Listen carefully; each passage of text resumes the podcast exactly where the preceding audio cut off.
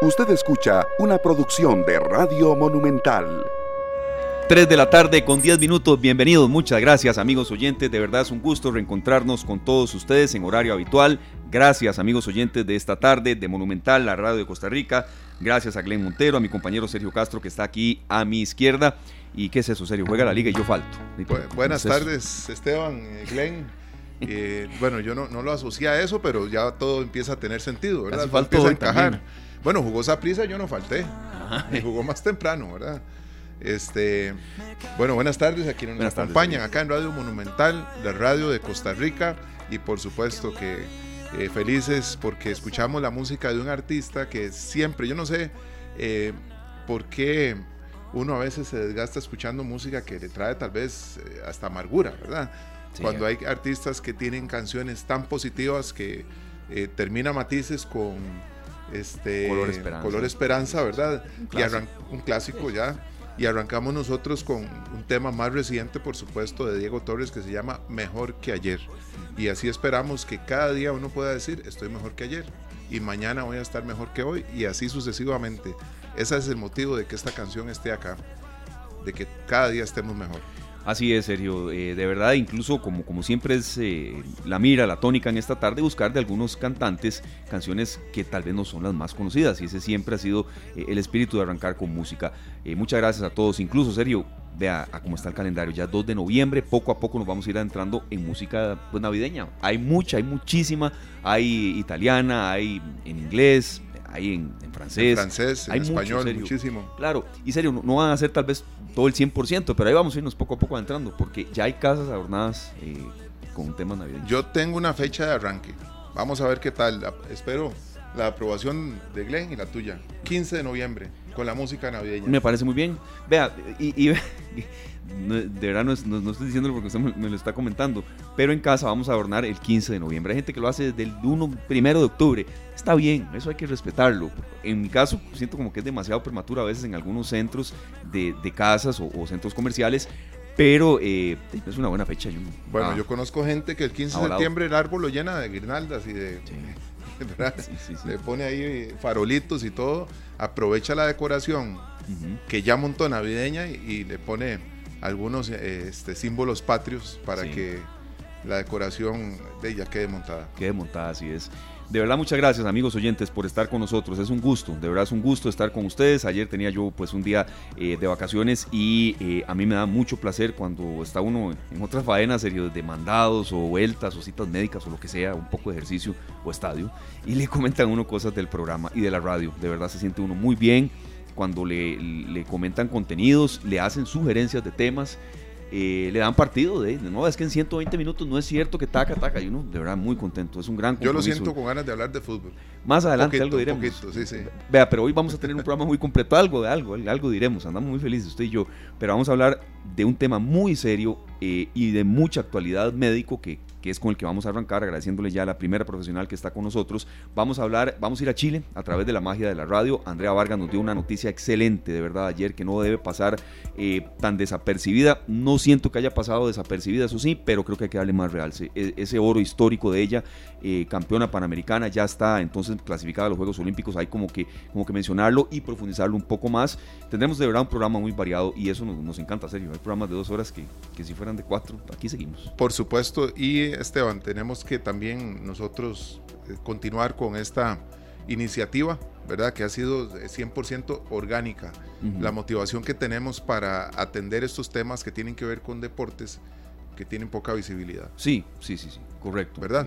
cuando, cuando se da la medalla, por supuesto, ¿verdad? Ah, iban todos. Pero, ah, pero hemos tenido la oportunidad de llamar a muchas federaciones, a muchos atletas que tal vez no, no son tan visibles sus disciplinas eh, y nosotros queremos que, que, se vuelvan eh, parte de nuestro entorno siempre. Correcto, serio. Cuando hay medallas hay alcaldes, ministros, eh, de todo haciendo fila y no quiere decir que algunos no apoyen desde antes. Eso no, no es bueno generalizar para nada. Pero sí, sí, sí pasa mucho. Entonces, gracias amigos oyentes por estar con nosotros de nuevo. Y muchas gracias también a la primera especialista que está con nosotros, la doctora Andrea Quiroz Méndez, uróloga de profesión que eh, también comparte su labor profesional tanto en el Hospital Max Peralta de Cartago como en la consulta privada. En estos días se está desarrollando un congreso médico de verdad con invitados de lujo que se están tocando muchísimos temas en Guanacaste desde eh, temas de salud, eh, temas de salud mental, temas también de salud infantil y hay una gran generación de temas y en algunos creo que es muy bueno profundizar. Ella es uróloga y nos va a hablar de verdad de una temática que aquí la vamos a abordar absolutamente con toda la seriedad del caso, tratando de romper tabús, teniendo en cuenta que eh, es una temática en la que en algunas ocasiones hay miedo, hay vergüenza y es la disfunción eréctil en jóvenes, esto en Costa Rica causas y soluciones para problemas tempranos de erección, cuánto esto puede incidir en, una pareja ya más acá, no tanto desde el punto de vista psicológico, sino por parte de una profesional en urología. Eh, doña Andrea, muchas gracias, de verdad es un gusto tenerla por primera vez en nuestro programa, nos encanta que el staff de analistas crezca. Y bueno, realidad de la disfunción eréctil en Costa Rica, en, gente joven, no sé si hay alguna cifra aproximada eh, o, cómo valoran ustedes esto que se está eh, dando eh, en la actualidad. Bienvenida doctora y muchas gracias. Muchas gracias a ustedes, Sergio Esteban y todos los radioescuchas por el espacio de, como vos decías, un tema sumamente tabú, ¿verdad? Y cuando me decís cifras, cuesta un poquito darte datos claros porque precisamente es un tema que se habla poco, se investiga en cuanto a números también no tenemos mucho, pero sí hemos visto una incidencia nosotros los urólogos, los que nos encargamos de salud masculina, un aumento, una incidencia en lo que es hombres jóvenes y también pues en pacientes mayores debido a un montón de comorbilidades, ¿verdad? Es algo que los afecta de manera integral y estos temas hay que ponerlos sobre la mesa y empezar a hablar de salud masculina para que ustedes, los hombres, empiecen a cuidarse, que son parte vital de nuestra sociedad. Ese siempre va a ser uno de, de mis lemas como, pues, como uróloga. 90% de, los, de lo que atiendo son hombres y realmente me sensibilizo muchísimo con sus padecimientos y este es uno que les causa un malestar enorme a nivel no solo sexual, sino que les afecta a nivel de pareja, a nivel de autoestima, inclusive a nivel de salud mental. Doctora, eso es un, punto muy interesante porque hay una relación eh, que se da, ¿verdad?, entre la parte eh, mental con la parte física y también el autoestima, que tiene mucho que ver, Esteban, en, estos temas.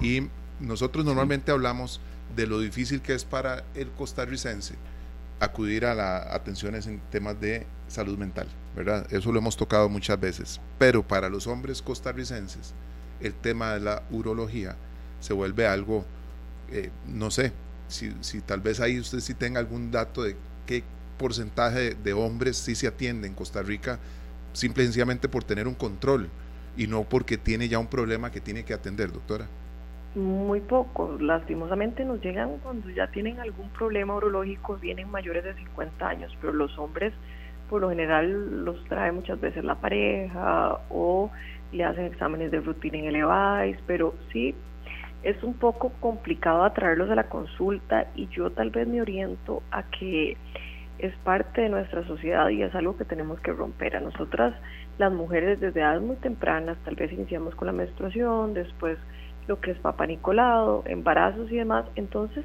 el autocuidado femenino está muy arraigado en nosotros. Ahora, en la masculinidad no es así. De hecho, al hombre se le ve como que él no necesita cuidarse. Y eso, parte de lo que son las nuevas masculinidades, es lo que estamos cambiando, que ellos son seres humanos que necesitan muchísimo y necesitan este también valorarse de manera integral. Y estos temas de salud sexual realmente les cuesta mucho. Cuando llegan a la consulta muchas veces es porque ya han pasado por todas las eh, búsquedas en internet, medicinas naturales, le preguntaron al amigo cuando se animan, porque inclusive yo me atrevo a decir que los hombres callan sus problemas hasta dentro de sus propios amigos, ellos les cuesta mucho la, la manera de hablar. Y pues ellos también, ustedes también necesitan expresarse. Y esto es un tema que tiene un montón de tratamientos y un montón de causas también. Claro, doctora, es que nosotros, eh, perdón Esteban, como, como hombres y culturalmente en Costa Rica, cuando atendemos algunos temas, lo primero que surge es una broma. Correcto, correcto. Y, doctora, no, no, no quiero decir, en serio tampoco, y, la gente que nos, que nos quiere acompañar, dudas, bienvenidas al Facebook Live, Canal 2 Costa Rica, en el propio 905-222-0000, serio, no quiere decir que sean malos amigos o que no sean de verdad amigos reales, en serio, casi hermanos. claro, no, para nada, lo que pasa es que la, la, la masculinidad está para ir y tal vez tenés un problema, bueno, vamos y nos tomamos algo y no hablaron del tema. Correcto, y hablamos de temas banales, desde... del fútbol, como ah, estaban hablando ustedes, que no, no tengo ningún problema, qué bueno, qué bueno. Doctora, un amigo me ve renqueando y me dice, ¿usted anda renqueando o lo anda persiguiendo un hueco? Y yo... yo no sé si él vio el hueco persiguiéndome, ¿verdad? Pero me vio renqueando y lo primero que le, le nació fue darme una broma. Claro, y cuántos conceptos distorsionados en cuanto a la sexualidad los hombres crecen con ellos. Cuánto, desde pequeños se les dice que tienen que cumplir, y es una palabra que yo eh, me molesta tanto porque como cumplir, o sea, no, una relación sexual es de dos y es para disfrutar en pareja, no, no tienen que cumplir nada, pero si les da una carga muy pesada. Eh, las mujeres podríamos llegar a fingir, los hombres no y este parte como empecé hablando en el Congreso es pues eh, con una frase de Leonardo da Vinci que hace pues un poco jocoso pero viene siendo tan cierta y es que el pene tiene vida propia no hace lo que su amo quiera y precisamente por eso le juega malas pasadas. Si yo le pido a un paciente que levante la mano lo va a hacer. Con el pene no. Y esa ansiedad de desempeño cómo los marca cómo los frustra cómo los llega inclusive a deprimir y a veces las mujeres no llegamos a ser las más empáticas tampoco. O sea, la sociedad en general creo que hay que hacer un cambio. Claro, doctora, vamos a ir aquí eh, y, hay ya algunas consultas muy respetuosas de oyentes, eh, adentrándonos también en la parte científica. ¿Qué puede causar esto en, en, gente joven? Y yo quería, mm, a ver, no hacerle muchas preguntas en una, pero sí, ¿qué, ¿cuál puede ser la causa, la razón de esto y disfunción eréctil en gente joven? ¿Cómo qué edad estamos hablando, doctora? Claro, uno llega a ver en la consulta pacientes inclusive de 20 años y cuando, cuando hablamos de disfunción eréctil, que me dijiste de las causas, primero definirlo, que la disfunción eréctil es la incapacidad para tener una erección lo suficientemente rígida que le permita al hombre la penetración. Ante esto tenemos causas psicológicas y causas físicas, que nosotros los médicos llamamos orgánicas. Sin embargo, yo haría este, como un mix de los dos, porque yo creo casi que el 100% de los pacientes que tienen una causa física, la parte emocional viene involucrándose y también colabora el tema, ¿verdad? En gente joven, uno se orienta a pensar que es más de origen psicógeno, o sea, de origen emocional. Pero siempre como urólogos tenemos que hacer un examen hormonal para ver que, por ejemplo, la testosterona esté normal y que no sea un problema este, endocrinológico. Si todo está bien por ese lado y el paciente es un paciente joven que no es diabético, no es hipertenso y demás, estaríamos ante una disfunción eréctil de origen psicógeno y ahí entra un papel importantísimo de los psicólogos de, de, preferencia del paciente, ¿verdad? Para que lo aborden así, porque tenemos medicamentos, sí, los cuales le van a dar un poquito de confianza, pero esa no es la solución tenemos que, romper con el problema de raíz y, hay muchos profesionales excelentes en, en, estos temas y en masculinidades y demás que les van a poder regresar su, su seguridad y lograr tener una vida sexual plena. Ya cuando nos centramos en hombres mayores, no mayores, no estoy diciendo que los de 50 son mayores, sino un poquito más grandes, vienen un montón de otras enfermedades, ¿verdad? Como te dije anteriormente, diabetes, hipertensión, enfermedades neurológicas, inclusive la mayoría de medicamentos antihipertensivos un efecto secundario a la disfunción eréctil. Y con esto no quiero que vayan a dejar su tratamiento para la hipertensión, sino motivarlos, que muchas veces si bajan un poquito de peso, si tienen una vida más saludable, pueden llegar a no necesitar este tipo de medicamentos. Doctora, aquí con el tema de los medicamentos yo tengo una pregunta muy, muy interesante porque tal vez esa visita que tanto cuesta hacer, ¿verdad? Que un hombre decida ir y confesarse con un doctor, doctor, estoy teniendo un problema, eh, mis erecciones son cada vez eh, menos habituales, ¿verdad? Habituales. Eh, Sí. ya hay problemas de pareja. O sea, uno a veces hay un doctor, perdón, serio, con el que ya usted se sincera y, ya vota todo. Exacto. Y tal vez le llega un, un, doctor que uno no conoce. Dice, bueno, yo el doctor que me atendió antes me había dicho que a raíz del, estar tomando este medicamento que me, eh, ¿cómo se llama? Recetó la caja, puedo tener problemas de disfunción eréctil. Y el doctor le responde al paciente, bueno, pero yo no le puedo recomendar nada porque todo lo que le puedo recomendar son medicinas que se venden a nivel privado, en una farmacia privada. Ese paciente que entró ahí con esa, con esa consulta sale mejor o peor Ay, qué, qué, qué complicado, tenés toda la razón. O sea, lastimosamente a nivel de la institución no contamos con medicamentos que este van, tenemos testosterona para aquellos que la tienen baja y podemos inyectarle, pero los medicamentos que son los inhibidores de la 5 fosfodiesterasa, que es el famoso este Viagra o Sildenafil, que hizo una revolución en el año 96. Resulta que este medicamento se estaba estudiando para la hipertensión pulmonar. Empezaron a ver que los hombres tenían mejores erecciones y eso fue un antes y un después, porque antes de eso lo que teníamos para la, para la disfunción eréctil eran unas inyecciones a través del pene, lo cual pues es un poquito tal vez traumático para los hombres, pero sí lastimosamente a nivel de la institución de la caja no tenemos por ahora ninguno. Eso es una una carencia en cuanto a, a salud masculina dentro de la institución, que esperemos que en algún momento se abra el portillo y no se le puede hacer receta, tiene toda la razón los colegas médicos generales que, que les dicen eso, no se puede hacer la receta a nivel de caja, o sea, son cosas diferentes. Pero no se hace la receta ni se, ni se hace la recomendación tampoco no, pues puedes decirle pues el nombre, pero no puedes hacerle una receta porque no se puede recetar algo que no esté dentro del perfil de la caja, ¿verdad?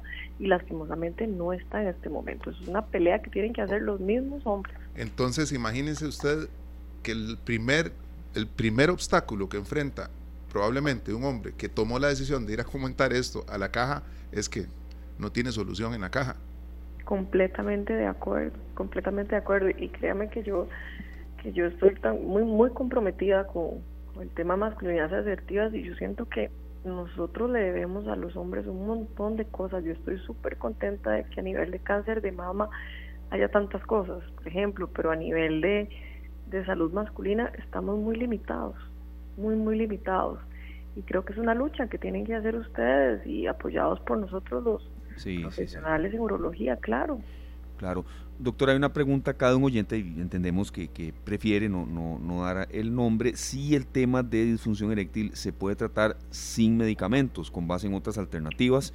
Y bueno, aquí está usted como especialista. Claro, que entonces primero vamos a abordar al paciente y hacerlo sentir, como vos decís, un espacio seguro, que en este lugar no, no va a salir nada y no hay nada que nos llegue a asustar, que hay, que, que hay soluciones, ¿verdad? Entonces vamos a hacer ciertas preguntas, por ejemplo, si los hombres, las erecciones matutinas son erecciones fisiológicas, son sin estímulo sexual, cuando estas dejan de estar presentes, nos orientamos a un tema hormonal, entonces uno piensa que la testosterona puede estar baja, entonces podemos medir un examen de laboratorio. Ahora, como te decía, todas esas otras enfermedades no están, o los medicamentos, pero también las enfermedades que afectan los vasos sanguíneos van a afectar el correcto la correcta llegada de sangre al pene. Entonces la hipertensión, la diabetes, el fumado es algo malísimo, viene y tapa estos pequeños vasos y va haciendo algo crónico y dificulta la erección. De hecho, se considera que la disfunción eréctil es un signo de alarma temprano de riesgo cardiovascular. O sea, no estamos hablando solo de salud sexual, sino también de salud física. Ok, si no está llegando buena sangre a mi pene para que tenga una correcta erección, ¿cómo está mi corazón? ¿Verdad? Entonces, evaluar esa parte, ver que estén los niveles de azúcar bien, la presión arterial bien y Si encontramos todo eso, podemos empezar a utilizar estos medicamentos que te dije, que son los inhibidores de la 5-fosfodiesterasa, que lo que hacen es aumentar el óxido nítrico que viene a vasodilatar. Cuando hablo de vasodilatar es que llega mucha más sangre al pene. Y hay muchos mitos porque empiezan a decir que se tomó tal y, y que se infartó y que quedó ahí, que se murió. No. Hay contraindicaciones, sí, pero la mayoría de pacientes pueden tomarlo. De hecho, la contraindicación absoluta son pacientes que hayan tenido infartos previos y utilicen nitratos. Si el paciente no utiliza este tipo de medicamentos, puede llegar a tomar alguno de estos medicamentos, recetados siempre por un especialista. Y vamos en un escalonado. Si esto no sirve, tenemos lo que son las válvulas de vacío que van a aumentar la presión del pene y quirúrgicamente tenemos las famosas prótesis de pene que son ya para pacientes que ninguno de estos de estas etapas les funcionó o a, o a pacientes, por ejemplo, que hayan sufrido de una cirugía de próstata y hayan quedado sin erección porque nosotros durante esa cirugía nos llevamos parte de los nervios que son importantes en la erección en la mayoría de los casos o cirugías de colon o pacientes con eh, lesionados medulares, que muchas veces son hombres muy jóvenes y van a tener todavía lo que es sensibilidad a nivel del glande y demás, pero no pueden tener una erección. Entonces se les puede colocar una prótesis y en muchos de los centros de la, de la institución se colocan prótesis de pene. Bueno, toda esta información es muy importante en un mes como este, doctora, porque realmente cuando hablamos en la salud del hombre, se enfoca todo en el cáncer de próstata. Prácticamente, Claro, y el mes se le da empezamos un mes lindísimo de salud masculina y que cada vez yo veo y a mí me, me, gratifica mucho ver cada día más hombres jóvenes que acuden, que se quieren cuidar, que cuidan también de su salud mental, que hacen ejercicio, que empiezan a derribar esos mitos. Yo siempre los motivo. Yo creo que no tenemos que que tal vez ser tanto hincapié en que el hombre no, no se cuida y que no, y que no, y que no, sino motivarlo, hacer espacios como los, lo que ustedes están haciendo, empezar a hablar y normalizar. Sí, yo, yo de verdad en eso sí coincido, doctor. A veces como que, eh, no sé, nos vamos muy encima de la gente que no se cuida, que, que nunca va a un chequeo y creo que del todo no es tan así. Yo siento que el tema de la pandemia incluso le dejó una lección a la gente, los que quedamos en este mundo, que mm, de verdad queremos muchísimos que estar muchísimo tiempo más, eh, sufrimos como un socollón en materia de que, bueno, a valorar un poco más lo que tenemos. Yo creo que a veces en, estos, en estas celebraciones, Día Mundial de la Lucha contra el Cáncer de Mama, o, incluso los mismos comunicadores, eh, somos un poco, de verdad vale el término, agresivos. Nadie se cuida, no, no, no es, yo no lo veo tan así. Sí a veces pasan situaciones en las que eh, la detección o el chequeo por tanta, tanto trajín diario que tenemos, quizá llega un poco tarde, pero a veces de que nadie se cuida no, no lo veo tan así yo. Eh, doctora, no, no sé si coincide, eh, sobre todo en este tema relacionado. Completamente, y pues sensibilizarlos a que entre ustedes mismos se escuchen, precisamente porque eso va a cambiar mucho. O sea, como vos decías, cuando llegan y, y lo que salen es con una chota, con algo que los hace sentir todavía peor y créame, un paciente con disfunción eréctil ya se siente lo suficientemente mal como para que se lo hagan sentir peor por alguna amistad. Y lo que hay son conceptos a veces tan distorsionados de que, claro, yo puedo, yo puedo hasta dos seguidos.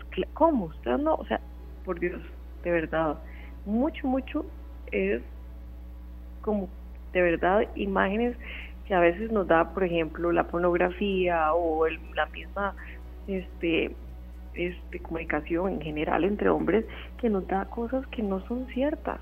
Hay que, tenemos que empezar a entender que son seres humanos, no máquinas, no máquinas sexuales, para nada. Eso es muy importante, doctora, y qué bueno que lo dice usted, ¿verdad? Porque eh, muchas mujeres tal vez están de acuerdo con usted y otras no. Que están esperando que, los... yo, yo, los molesto, tal vez no, en mal sentido, sino que para aliviar un poquito la consulta les digo, y me imagino que lo primero que te dijeron fue, tenés a otra, ¿verdad? No te gusta. Estoy gorda. Ah, sí. Y me hacen así la carita triste. yo digo, hay alguien más. O sea, si la mujer dice no tiene ganas, no hay problema. Pero si el hombre, el hombre siempre tiene que estar listo, ¿verdad? Todos los signos de alarma, se, nosotras este, empezamos a, imaginar escenarios y el otro sintiéndose malísimo. Entonces, inclusive, es una consulta que en pareja es muy muy bonito tenerla, ¿verdad? Claro. Doctora, este, aquí nace otra consulta. Ustedes desde, digamos, de la consulta de la Caja Costarricense del Seguro Social como urólogos, ¿qué creen ustedes que va a pasar? ¿Qué puede venir para los hombres que pueda beneficiarnos en, en, en este tipo de tratamientos? Porque debe ser frustrante y bien es conocido que el promedio no tiene los ingresos para ir a una consulta privada. Sí, ya estamos retomando la comunicación con la doctora Andrea Quiroz y de verdad agradecemos a los oyentes serios que nos han formulado aquí algunas sugerencias eh, de comentario, consultas muy respetuosas. Es la doctora Andrea Quiroz Méndez, ella es uróloga, trabaja en el hospital eh, Max Peralta de Cartago y también en eh, la consulta privada. Y, creo, serio, que aquí es vital tomar en cuenta que, que, este es un tema tabú, pero que poco a poco, mm, y como nos dice la propia doctora, hasta en pareja o en familia, se puede ir eh, manejando y buscando soluciones. Eh, sin embargo, creo que todavía persiste un poco de, eso, de vergüenza, de tabú, de, miedo. Claro, claro. Y, yo insisto en que lo primero que viene es una broma después de cualquier cosa que uno comente al respecto, ¿verdad? Claro. Entonces, serio, adelante ya la doctora de nuevo con nosotros eh, completamente en línea. Doctora, y ustedes, perdón, no sé si escuchó la pregunta que le hice. Sí, claro. Adelante, yo creo que en la medida en que los pacientes empiecen a hacer la lucha, siempre van a recibir el apoyo por parte de nosotros los urologos, pero son ellos los que tienen que empezar a, solicitarlo pues a instancias eh, de la institución, ¿verdad? Porque nosotros no podemos pues solicitar como tal un medicamento. La caja tiene sus recursos limitados, pero yo sí creo que la salud es integral y que esto es parte fundamental. Como le digo, gracias a Dios tenemos muchos centros con prótesis de pene, por ejemplo, faltan medicamentos como estos, sí, tienen toda la razón y esperemos que lleguen, esperemos que se pueda hacer esa lucha, yo no pierdo la esperanza. Sí, doctora, eh, quería consultarle sobre el tema de la disfunción eréctil, si esto es una, eh, tal vez una consulta muy básica para ustedes, pero también aquí aprendemos en este espacio. ¿Es una enfermedad, es un trastorno, es, es, alguna situación de conducta? ¿Cómo se puede catalogar, digamos, eh, médica y científica? es una enfermedad que puede tener causas psicológicas o causas orgánicas y que tiene tratamiento en la mayoría de los casos. Perfecto, perfecto. Hay un oyente que nos está eh, llamando y quiere formular una consulta, es de Alajuela. Eh, bienvenido a esta tarde y eh, adelante, si usted nos quiere dar el nombre, por supuesto, y, adelante con su participación. y gracias por estar acá en esta tarde con la doctora Andrea Quiroz Méndez. Buenas tardes. Buenas tardes. Yo, es como una queja o algo así. Es que hace como un año mi esposo tuvo un problemilla y tuvo que visitar urología y vieras que siento que les dan muy mal trato. Hay una frialdad, una falta de apoyo y hablando con estos señores, vieras que de verdad, de verdad se pasan.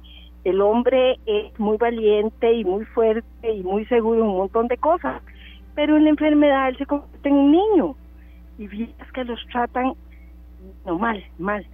Eh, para decirle, les sacaron de unos exámenes a mi esposo él llegó, trató de hacer como lo que viene de papel, pues lo llegó algo había hecho malo. En eso no me acuerdo, que ya hace un año pegaron una señora regañada y dijeron venga con su esposa para explicar ella.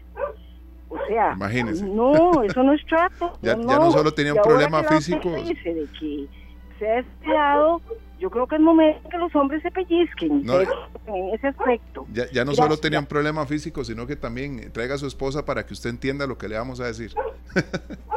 Salió regañado por todo lado. Validándolo y eso está muy mal, ¿verdad? Tiene toda la razón, señora. pues no todos los profesionales son así, pero qué pena que haya topado con esa mala experiencia y, y no, no hay por qué invalidarlos. De hecho, ellos pueden hablar, pueden ir solos o pueden ir acompañados también. Sí, eh, le agradecemos a este a esta amiga eh, que nos llamaba desde Alajuela con esa con esa consulta y comentario. Y doctora, siguiendo un poco el hilo de, lo que ella nos decía, yo creo que no, no, se debe eh, generalizar, ¿verdad, doctora? Creo, creo que puede ella haber topado esta mala experiencia, pero quizá hay otras que no.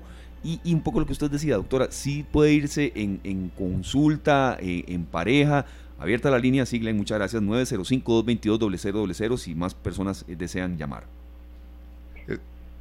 Adelante, doctora con la pandemia teníamos restricción de acompañantes, pero ahora, al menos en la caja, se puede llevar un acompañante, no hay problema ya. Ahora que estamos post pandemia, es algo de lo que hemos eh, podido, que podemos tener, porque también nos pasa a hombres y mujeres cuando vamos a una cita médica, y lo digo por experiencia personal, vamos nerviosos y a veces se nos olvida la mitad de lo que nos están diciendo.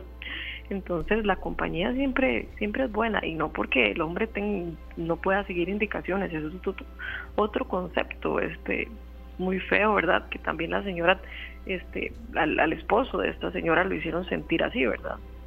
Este, hay un, un, tema ahí también que quería consultarle, doctora. ¿En todos los EBAIS hay atención en urología? No, eso solo a nivel hospitalario, pero todos los médicos generales sí pueden referir a urología.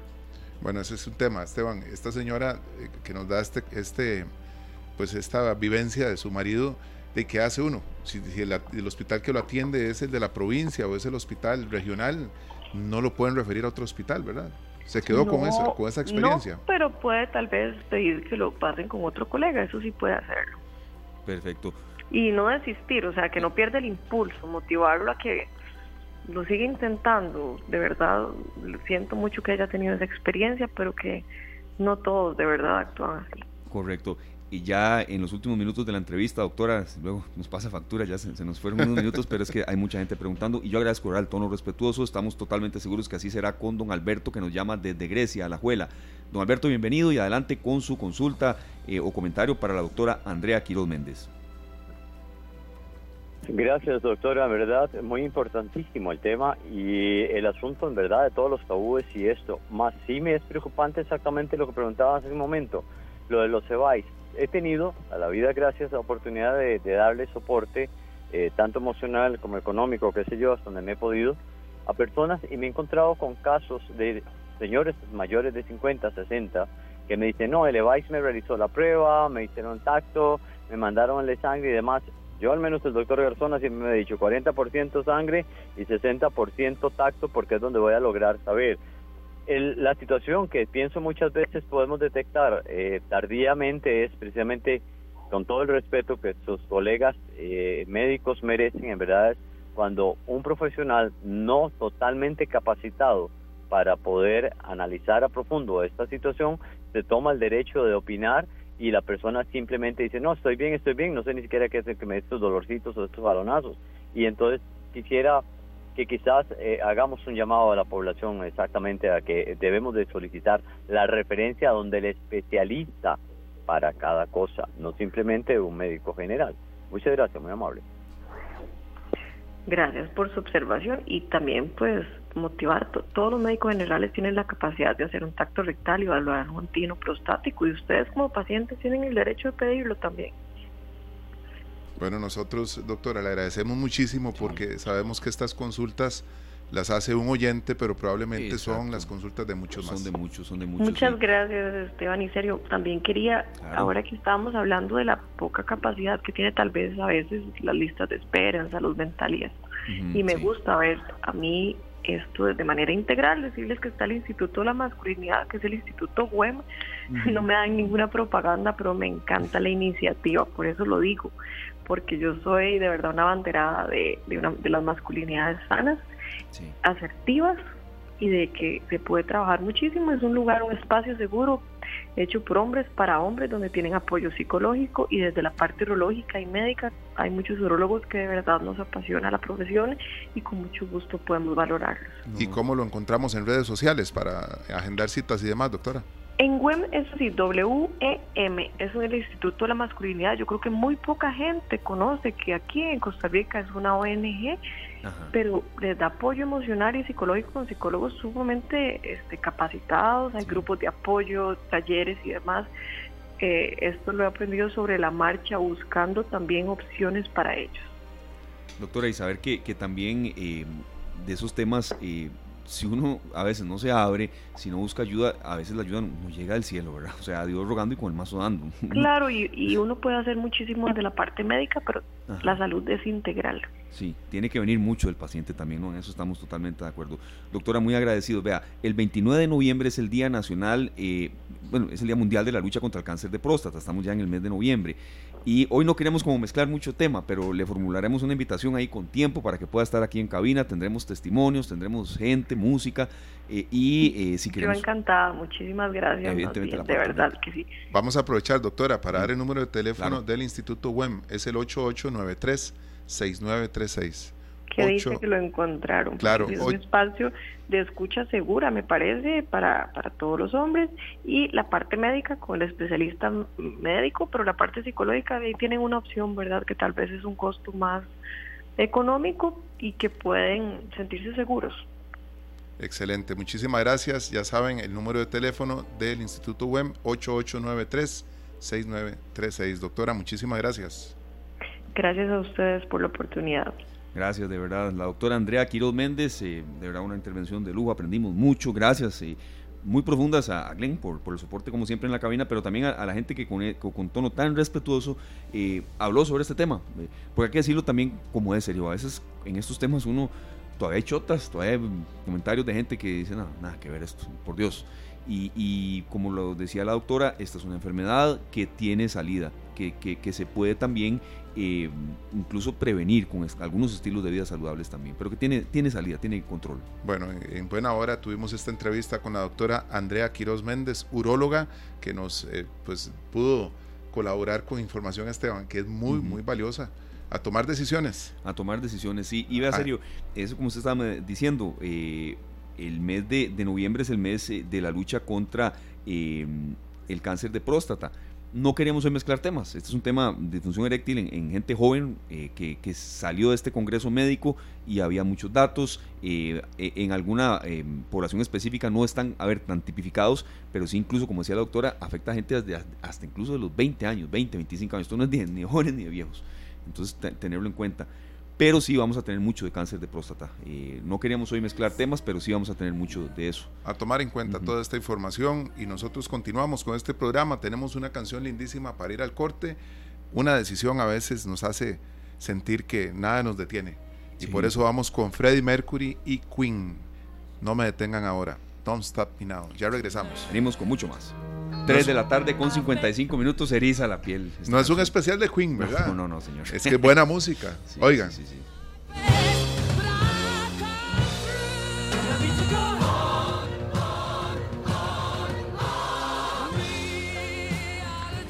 Lindísimo, de verdad, y no estamos hablando de fútbol, para nada, de verdad, para nada. Nos vamos hasta Santiago de Chile. Un agradecimiento muy especial a David Castillo, que es periodista del Comité Olímpico Nacional, que está con nosotros acá en esta tarde.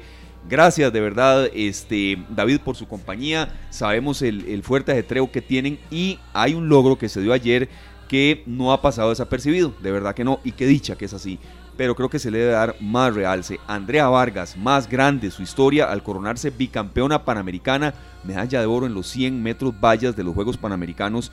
Ahora está volando esa muchacha y, los que vimos ese video una, otra y otra vez sentimos un gran orgullo. Además, incluso con toda esa dosis de humildad que ella siempre tiene, la vamos a escuchar aquí en esta tarde ya casi. Eh, David, de verdad, muchas gracias por estar con nosotros desde San José, Costa Rica, de una lluviosa San José, nos vamos hasta Santiago de Chile. ¿Cómo le ha ido y cómo está esa delegación TICA en los Juegos Panamericanos? Bienvenido, David. Hola Esteban, ¿qué tal? Un gusto saludarte. Muchas gracias por el apoyo a, Andrea y a los atletas. Eh, bueno, acá en Santiago, a diferencia de lo que está ocurriendo allá en San José, pues bastante soleado después de un día lluvioso ayer, donde Andrea estuvo compitiendo eh, eh, eh, estuvo compitiendo en un día bastante, con la pista bastante mojada, pero por dicha llegó esa medalla de oro que la convierte en bicampeona eh, panamericana eh, acá en estos Juegos de Santiago 2023. ¿Qué sigue en la carrera de esta gran atleta, don David? Bueno, ella, de acuerdo con lo que conversamos esta mañana, que tuvimos un Facebook Live con ella, eh, pues el objetivo es evidentemente buscar la marca olímpica. Ella para clasificar necesita, eh, tiene que darse cualquiera de las siguientes tres condiciones.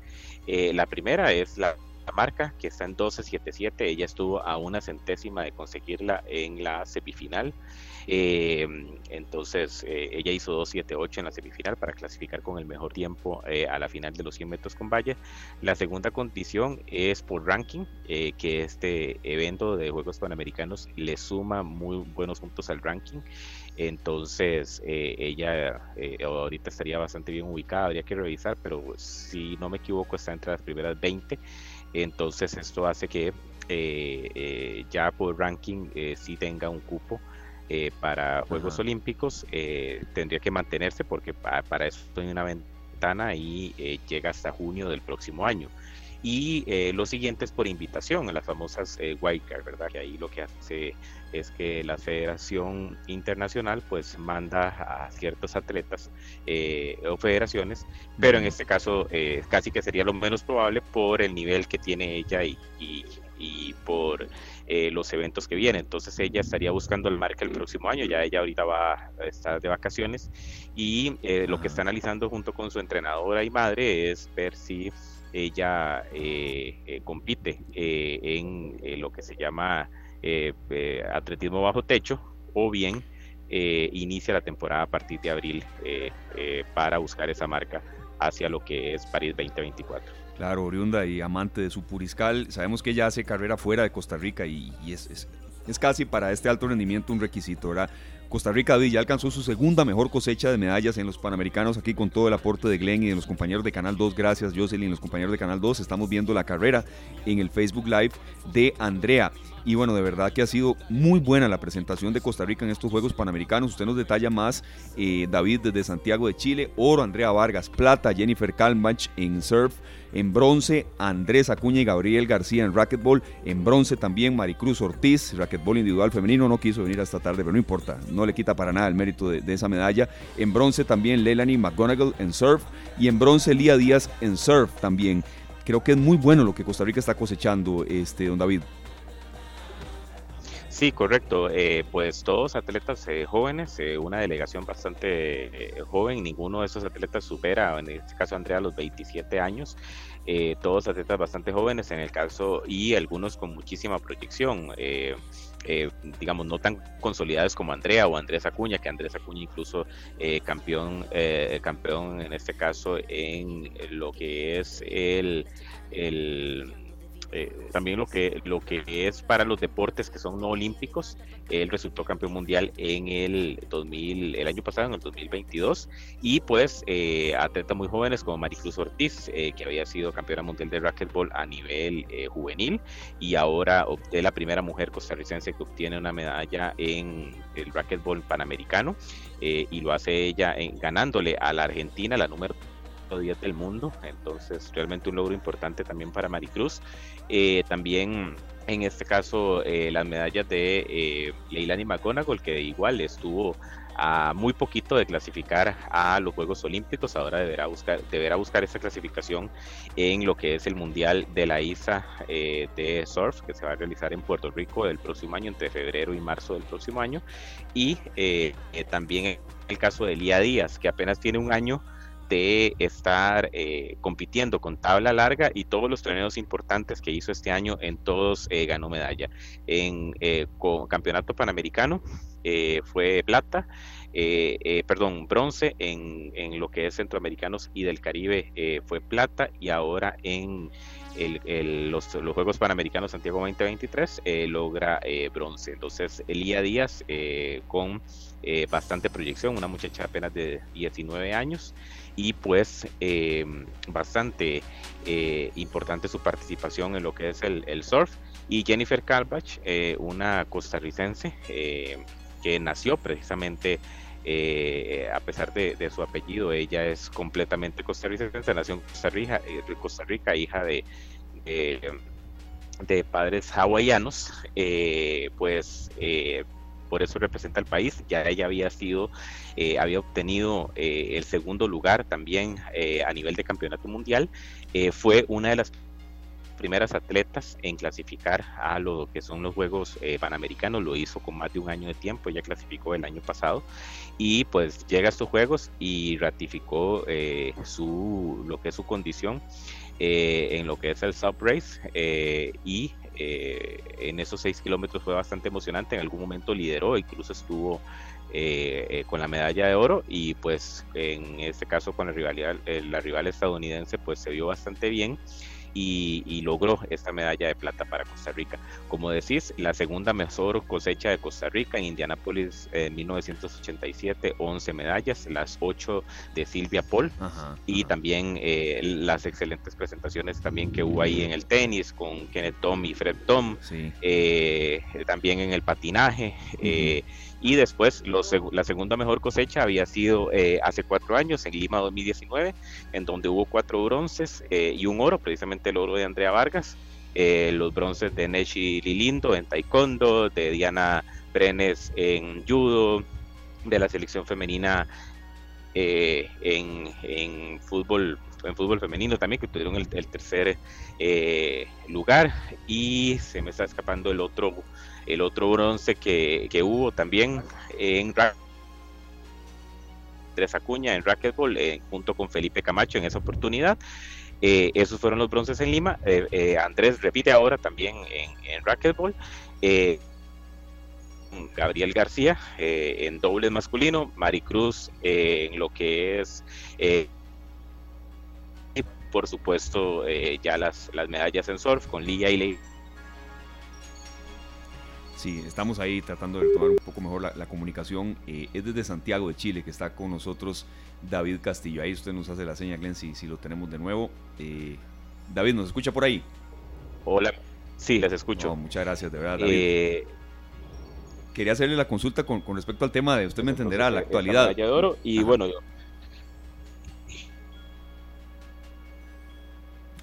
Sí, le quería hacer la consulta, David, entendiendo perfectamente que la radio es actualidad e inmediatez. Nos decía usted que hay posibilidad de eh, quizá otra medalla más, pero en boliche, que usted está precisamente eh, o camino ya estaba en el centro de bowling La Florida, allá en Chile. Sí, en ese momento es eh, lo que los chicos conocemos en Costa Rica, ahora pico, acá en Santiago.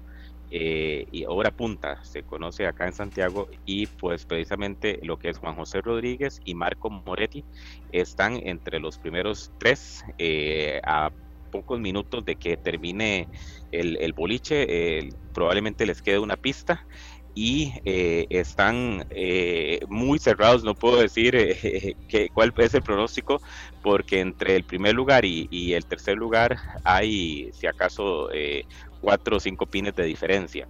Eso, eh, y hay una diferencia ya considerable con el cuarto lugar, entonces ellos estarían también obteniendo medalla para Costa Rica. Eh, don David, nosotros aquí eh, analizando el tema de las medallas, ¿verdad? Que tenemos uno, dos, tres, cuatro, cinco, siete atletas con medallas.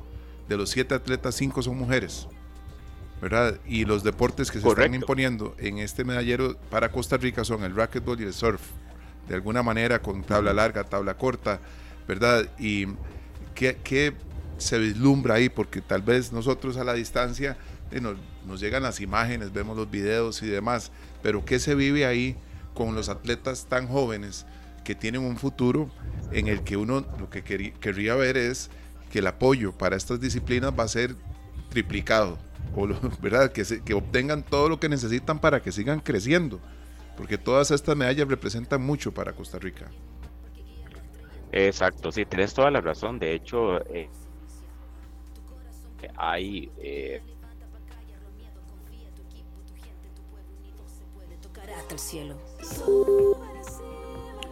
Vamos a retomar ya. Eh, ¿Me escuchan? Sí, perfectamente, sí.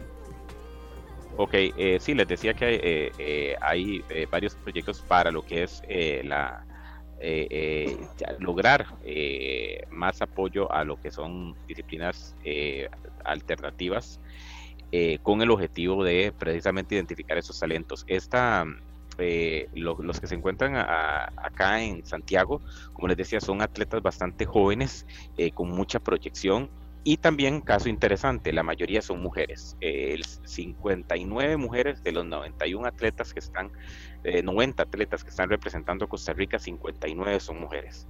Entonces, eh, eso es importante porque habla también de lo que es eh, la inclusión de la mujer en el deporte y cómo realmente cada vez más pues nos llenan de orgullo a todo el país. Eh, y precisamente a través de eh, proyectos con Solidaridad Olímpica, también proyectos con eh, el gobierno de la República lograr un mayor apoyo con a través del Instituto Costarricense del Deporte y la Recreación, el ICODER, lograr un mayor apoyo hacia estos deportes y por supuesto también el hecho de eh, lograr también llevar unos Juegos eh, Centroamericanos y del Caribe a Costa Rica, como fue lo que obtuvo Costa Rica la semana pasada, que se ratifica como sede Punta Arenas para la edición de los Juegos Centroamericanos y del Caribe de Playa en el 2025 con deportes precisamente alternativos como el surf, eh, como también eh, eh, lo que va a ser el BMX freestyle, también lo que el fútbol playa, también el voleibol playa. Entonces, sí vamos a tener una fiesta en Punta Arenas en el año 2025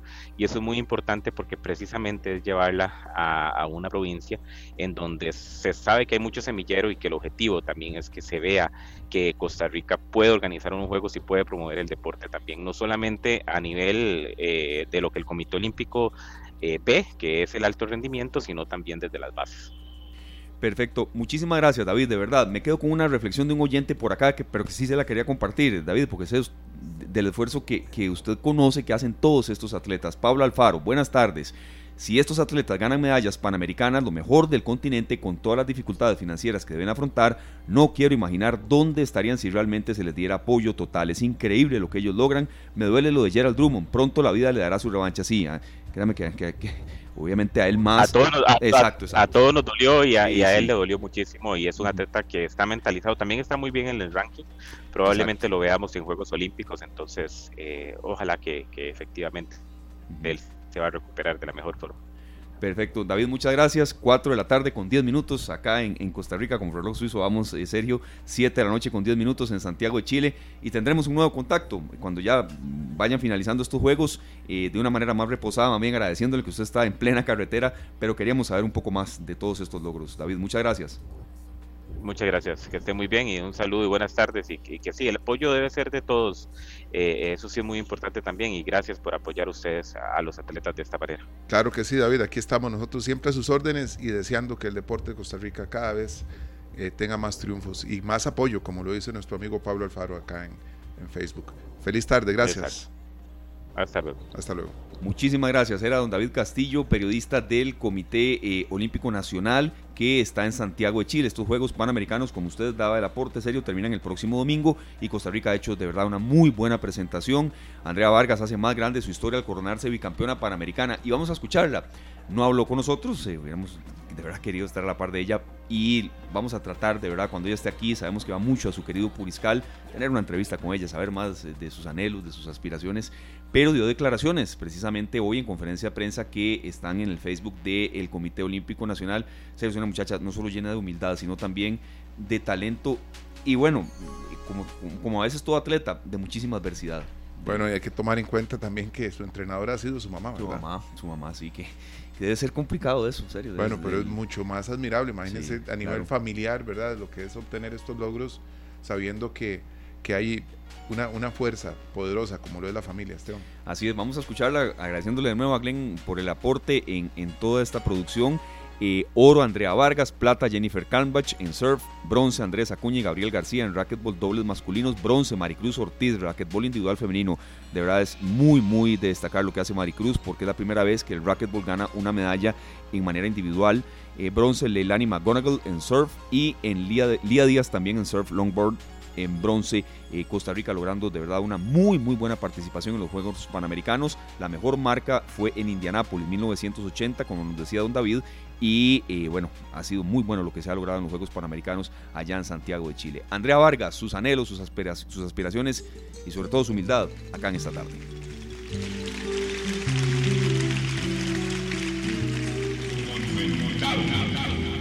Soy Tico, porque llevo a Costa Rica en las entrañas. Esta tarde. Bueno, usualmente me pasa que siento mucha adrenalina, mucho estrés eh, pero por dicha, en esta competencia me sentía muy relajada, como muy tranquila y únicamente me concentré en el disparo de salir. Sí, este, tuve que lidiar con, con algunas cosas, como por ejemplo eh, los jueces eh, pararon la competencia. Una vez que dijeron sus marcas listos, eh, pararon ahí y me dijeron a mí que tenía que poner los, los tenis en los tacos, entonces yo estaba así como, uy, bueno, concéntrese en eso, ¿verdad? No, no pierda el enfoque y creo que, bueno, esto me ayudó bastante. Eh, traté de poner lo más que podía las tenis en el taco y, y, y, pues no, creo que me ayudó bastante para salir.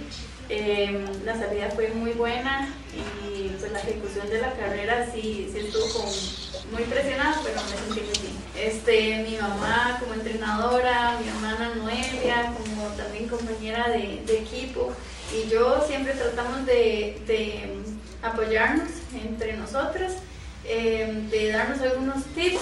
Para nosotros pues es una alegría muy grande eh, más sabiendo todo lo que se tenía que superar durante los años anteriores para poder estar aquí. Em, y, bueno, creo que mi mamá se siente muy feliz, eh, muy tranquila también y, muy agradecida por toda la oportunidad de, poder estar aquí, de poder eh, venir a competir en buena forma física y la idea es poder buscar el otro año Juegos Olímpicos. espero poder empezar en abril del otro año la temporada de, abierta. Igual estamos pensando en tal vez hacer algunas bajo techo, no, no puedo confirmarlo todavía, pero este, vamos a ver. Y, no, yo me lo tomo con mucha tranquilidad porque todavía falta un año para, para lo que son los Juegos Olímpicos. Este, igual tenemos que volver a estar en buena forma el otro año y obviamente para competir en Juegos Olímpicos el nivel es sumamente superior. Eh, si queremos hacer una buena actuación pues tenemos que sobrepasar ese 12.77 y, y no, la idea, este, aunque fuera una centésima, pues me da mucha tranquilidad porque estamos en noviembre, donde se supone que debemos estar en pretemporada y pues tiré un parcial muy bueno, que aunque fue este, muy cercano a la marca olímpica, pues también nos dan eh, puntos para lo que es el ranking y que también nos ayudaría a la clasificatoria. Sí, bueno, en cuanto al tema del clima, creo que ya venía muy preparada porque en el lugar donde vivo, en, en, Estados Unidos es muy frío, en estos momentos estamos en otoño, donde está un clima muy parecido aquí sí tenía que llevar más preparación en cuanto a lo que es el viento, que sí ayuda a que la sensación térmica sea mucho más baja de lo que dice que, está en la temperatura. Entonces sí, bien, sí vine bien preparada en cuanto a la indumentaria deportiva. Eh, a la hora de calentar mm, tuve que prolongar un poco más el calentamiento para, para poder llevar eh, la preparación del músculo mucho más eh, de lo habitual que en una temporada normal, ¿verdad? Abierta. Em, es muy diferente el verano a, esto, que parece más invierno, este, pero, pero no, este, creo que sí venía bastante bien preparada. Eh, vi, me fijé antes de venir a, Chile cómo estaban las temperaturas y creo que también es muy exacto el, este, el clima en, cuanto a lo que dicen las aplicaciones. Entonces, bueno, creo que me ayudó bastante. Eh, y no, eh, me parece que el martes tuve muy buenas condiciones para competir. Ya ayer sí tuve este, condiciones donde tenía que mantenerme más caliente, eh, tratar de estar más tranquila y, también este, tratar de de prepararme mucho más para lo que era la final, pero todo, todo se, se, dio bien, mi mamá me preparó bastante bien y, y se dieron los resultados. Esta tarde. Y arranca la competencia, arranca la competencia, atención por el carril número 6 con Johnson. Atención también con Vargas, que va tomando el liderato. Vargas con una corrida espectacular. Vargas le va a alcanzar. Vargas por el oro. Vargas por el oro. Y lo consigue. Vargas de Costa Rica Oro panamericano en los 100 metros vallas. Muy pegada en los tacos. Alicia Johnson es eh, otra medalla de oro para Ana. Andrea Carolina Vargas, 13.06. Casi, casi bajan de los 13 segundos la pista y el tiempo no están para hacer marcas, pero lo que importa es la medalla. Y las lágrimas de Vargas no es para menos, ahí está la bandera. Póngasela encima, sí, festeje, celebre justo debajo de nosotros los medios de comunicación tigos que se abrazaban entre ellos por este oro panamericano. Gran carrera de Vargas superando a la estadounidense Johnson y Andrea Carolina Vargas. oro panamericano. Y la plata para Cuba, una tremenda medalla también para Lázara Roble. Y Estados Unidos en el cuarto, Ketilei Batista de Brasil. Y ojo que es el primer oro de Costa Rica en estos Juegos. Ah, en todos los deportes. En todos los deportes. Tenía nomás una plata y cuatro bronces. Primer oro y lo consigue con esta chica. Aplausos.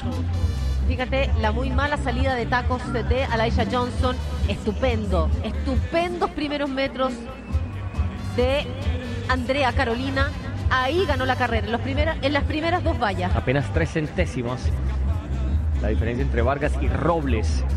Mira, yo te diría que cinco metros más y Cuba la pasa. Y ella la sentía, por eso el esfuerzo final de cruzar la meta y estirar el pecho hacia adelante es el hombro el que corta el cronómetro electrónico.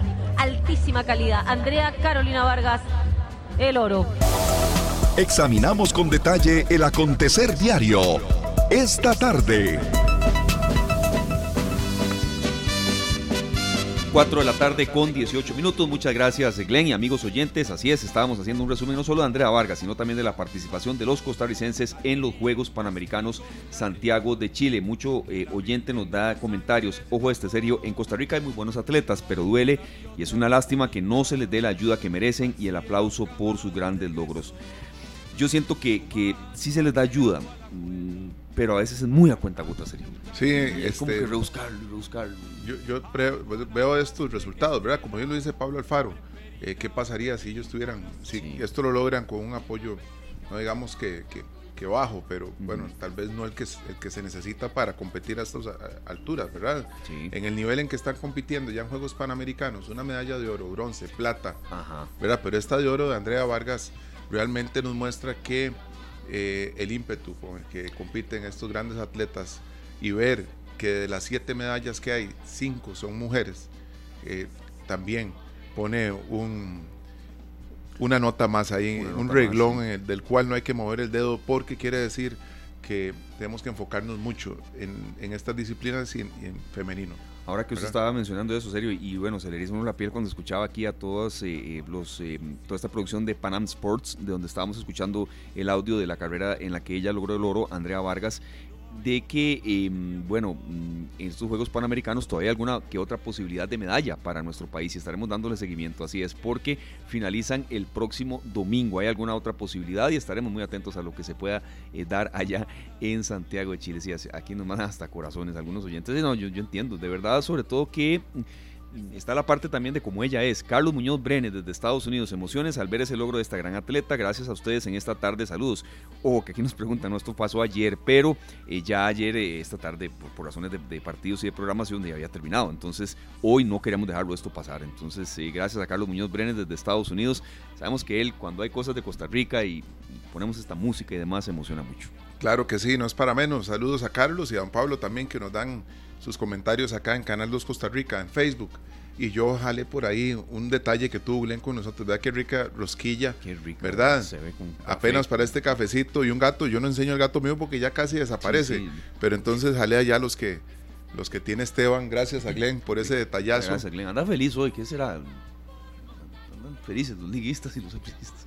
No, tanto eso no es Glenn, no, pero no, gracias de verdad Glenn por el detalle y por este todo el soporte técnico que nos has dado hoy en la, en la producción de este programa. Otro, otro comentario por aquí, también de don Pablo, eh, superando una potencia que se invierte en atletas como los Estados Unidos es que eso también había que darle mucho realce y lo mencionó desde Santiago, Chile, David Castillo. Eh, estos son los Juegos Panamericanos, no es un torneo, no es un, torneo regional, no, son los Juegos Panamericanos. Ya más arriba de esto, estamos hablando de las Olimpiadas, entonces sí por eso hay que destacar más lo que están haciendo estos atletas, Sergio.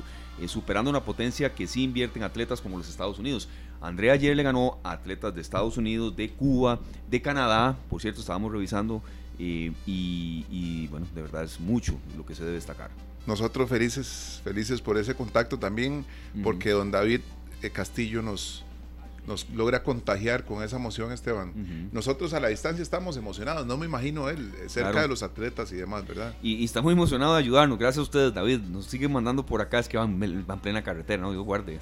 Gracias, David. Nos dice por acá, Andrea Vargas tiene beca olímpica, apoyo del equipo interdisciplinario del Comité Olímpico. ¿Qué es lo que se requiere? Es más apoyo de la empresa privada. Sí hay, yo repito, sí hay, pero me parece que puede haber un poco más. Ah, bueno, insiste por acá, para que no sean solo los atletas de alto rendimiento, sino los que vienen atrás. Y ahí sigue escribiendo. Cuidado en carretera, David. Y gracias de verdad por todo el aporte. Bueno, nosotros vamos a ir al corte comercial. Vamos con Amanda Rodríguez, porque vamos a seguir con una mujer que canta espectacular y una canción que le va a llegar también a nuestro amigo don Carlos Muñoz, que está allá en Estados Unidos. Pasión. Y en las percusiones está don José María Piedra. Así vamos al corte a seguir cantando nuestra música. Ya regresamos. Las 4 con 33 minutos en esta tarde escuchamos a Natalia Lafourcade desde México con una canción preciosa y yo creo que cuando estamos eh, triunfando y estamos con las personas indicadas le podemos llamar, como dice esta canción, el lugar correcto. Así es. ¿Verdad, Esteban? Es que qué bonito es estar uno triunfando y sentirse pleno y eso tiene que ver con su entorno también. El entorno, el entorno ayuda mucho, a veces eh, nos afecta, a veces más bien nos estimula, nos inyecta y, uno tiene incluso que ser a veces selectivo, serio, con, con, qué del entorno se queda, qué de lo del entorno oye uno y dice, no, esto no me sirve, esto sí. Y en nuestro entorno, perdón Esteban, en nuestro entorno, cuando más este, podíamos estar ocupando un consejo de alguien, podíamos acudir a un amigo que está cumpliendo años hoy, queremos saludar lo que es la voz estéreo de la radio, don Roger Lizano Soto, que está de cumpleaños. Le enviamos un fuerte abrazo y saludos de estos grandes amigos también que tienen la radio. Claro que sí, eh, don Roger Lizano es una institución en materia de locución comercial, de noticias y, y de verdad le agradecemos mucho porque nos escucha. De cuando en cuando nos, nos envía reportes eh, eh, de sintonía y demás. Él, él se fue y no se fue de la radio. Y, eso es muy lindo. Esto es un sentimiento que no, que no se va de la radio. Y, no se va. y yo de él aprendí para que la gente diga, bueno, son argumentos. De él yo aprendí a respetar el micrófono. Siempre me decía eso, el micrófono hay que respetarlo. Si usted está afónico, ve a ver qué hace, dos horas antes. Ve a ver qué hace, eh, pero tiene que llegar bien. Eh, miel, café, no sé, cuidarse la voz. Eh, el respeto que don Robert sentía por el micrófono siempre era algo que me llamaba muchísimo la atención. Y, eso, ¿verdad? Si, si, usted está mal de la voz, si está, no sé, si está afectado, si fue al estadio anoche, se mojó y llegó tarde, a ver qué hace. Perdón, serio. Pero aprendí muchísimo de eso y el fuerte saludo de verdad afectuoso para Roger Lizano que está cumpliendo años. Felicidades, eh, don Roger, gran amigo, muy querido. Tengo que enviarle una llave maya con muchísima música, definitivamente. Tengo que hacerle el, envío. Una, una, el pasa es que esa encomienda es complicada, así que espero ir a dejársela o que cuando él esté por San José nos veamos. que la música está. Creo que vive en Zarapiquí, algo así. Ahí mismo. Para allá se fue ya, ya pensionado, se fue a vivir a Zarapiquí y ahí está, feliz de la vida. Un abrazo para Roger Lizano, de verdad, muchas gracias y que la, y que la pase muy bien. Son las 4 con 35 minutos. y ah, escuchámoslo ahí. muertos por atentado. El saldo de heridos es de 27, principalmente periodistas nacionales, extranjeros o sus auxiliares. En medio de la confusión inicial que causó la explosión, el número de muertos se fijó en solo tres. Sin embargo, las autoridades nacionales confirmaron ayer que a ese número se debe agregar cuatro guerrilleros de Robert la Lizano Soto, el locutor de noticias durante mucho tiempo. Al estar escuchando esto que Glenn por aquí lo selecciona y gracias Glenn, yo recuerdo cuando iba para la escuela incluso parte del colegio también, no nomás la escuela. Esas carreras cuando ya uno decía, uy, si ya está Roger ahí, vamos tarde o no, vamos bien. Eh, las madrugadas de Roger. Entonces, eh, eran épocas de la radio lindísimas, serio, muy, muy lindas. Bueno, a tener buenos recuerdos y por supuesto que un fuerte abrazo para nuestro querido amigo, a seguir cantando, celebrando ese cumpleaños y que sean muchos más. Así es. Cuando son las 4 con 36 minutos les informamos que el Instituto Meteorológico Nacional pronostica que el disturbio que está ubicado en el Mar Caribe puede que ocasione lluvias durante este fin de semana en el Pacífico Central y Sur. Eh, ya el sistema de baja presión eh, ha estado en constante vigilancia, incluso tuvo hasta 70% de posibilidad de convertirse en ciclón y eh, podemos tener fuertes lluvias entonces este fin de semana. A tenerlo en cuenta, mucha paciencia también a los amigos conductores en carretera. Ya hay lluvias en algunas zonas y mucha congestión vehicular, por ejemplo en circunvalación y también en el sector de la Florencio del Castillo. Siempre ahí eh, más a esta hora. Entonces, mucha, mucha, precaución. Y mucha paciencia también, Esteban. Aquí la, la, General Cañas estaba, ha estado cargada todo el día. Así es que entrando a San José, a subirle el volumen, ya pronto llega pelando el ojo, pero mientras tanto nosotros todavía tenemos mucho que, que vamos a una última pausa comercial encabezada por buena música y al volver, bueno, una sorpresa, hay algo el fin de semana ahí que también tenemos que apoyar. Bueno, aquí vamos con esta canción que realmente le mueve las fibras a muchos. Este, el artista se llama Sia y se llama Unstoppable. Ya regresamos. 4 de la tarde con 43 minutos. Así es, el próximo sábado 4 de noviembre en el Polideportivo de Cartago, la campeona del pueblo vuelve a Costa Rica a defender su título. Sus dos títulos, el de la Organización Mundial de Boxeo y el de la Federación Internacional de Boxeo, Yocasta Valle, contra la mexicana ex campeona del mundo, Anabel Avispa Ortiz, que no pique. Gracias a don Mario Vega, promotor de Yocasta Valle, que está con nosotros haciendo un campo en esa ajetreada agenda a, pocas horas de esta pelea. ¿Cómo están las sensaciones de Yocasta y las suyas también, don Mario? Sabemos que esto usted lo vive a mil. y bueno, que se queden esos títulos acá en Costa Rica, eh, celebrando que Yocasta vuelva a pelear en nuestro país, en Cartago. Bienvenido, don Mario. Eh, buenas, buenas. Eh, de verdad que no, y sí, sí lo vivimos al, al 100%. De verdad que este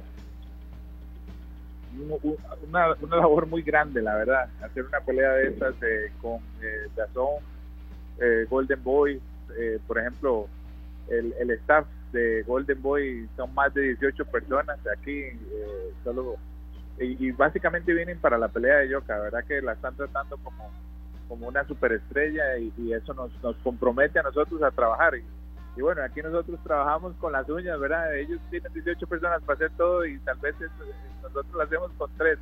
Pero bueno, con todo el cariño, como usted dice, y, mucho trabajo, eh, ya estamos listos. De verdad que la gente, eh, agradecerle al pueblo de Cartago y al pueblo de Costa Rica, porque la verdad es que las entradas han ido muy bien. o sea, vamos a garantizar lo que queríamos, que es que, la, que Golden Boy vean que Yoka tiene un apoyo grande aquí eh, para lograr eh, el objetivo final, que es lo que eh, tanto Golden Boy como nosotros queremos, tener una posibilidad de traer a, a Estrada aquí a Costa Rica.